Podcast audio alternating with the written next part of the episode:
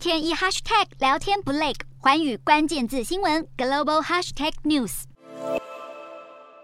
美股八月第一个交易日迎来多项疲软数据，让衰退的担忧加剧。再加上美国众议院议长佩洛西访台消息，美股一号开盘后狭幅震荡，能源股带头下杀。道琼、标普与纳指三大指数微幅收黑，费半逆势小涨。道琼指数下跌四十六点七三点，收三万两千七百九十八点四零点；纳斯达克下挫二十一点七一点，收一万两千三百六十八点九八点；标普五百下跌十一点六六点，收四千一百一十八点六三点；费半指数小涨十一点。一八点收两千九百七十八点三二点。欧洲股市方面，中国公布经济数据，引起了市场失望情绪，并且数据显示欧元区的制造业活动出现萎缩，都加剧了投资人对于全球经济放缓的担忧。欧洲股市受到能源类股拖累，三大指数中场小幅收跌。英国股市下跌十点零一点，收七千四百一十三点四二点；德国股市下挫四点四二点，收一万三千四百七十九点六三点；法国股市下跌十一点六四点，收六千四百三十六点八六点。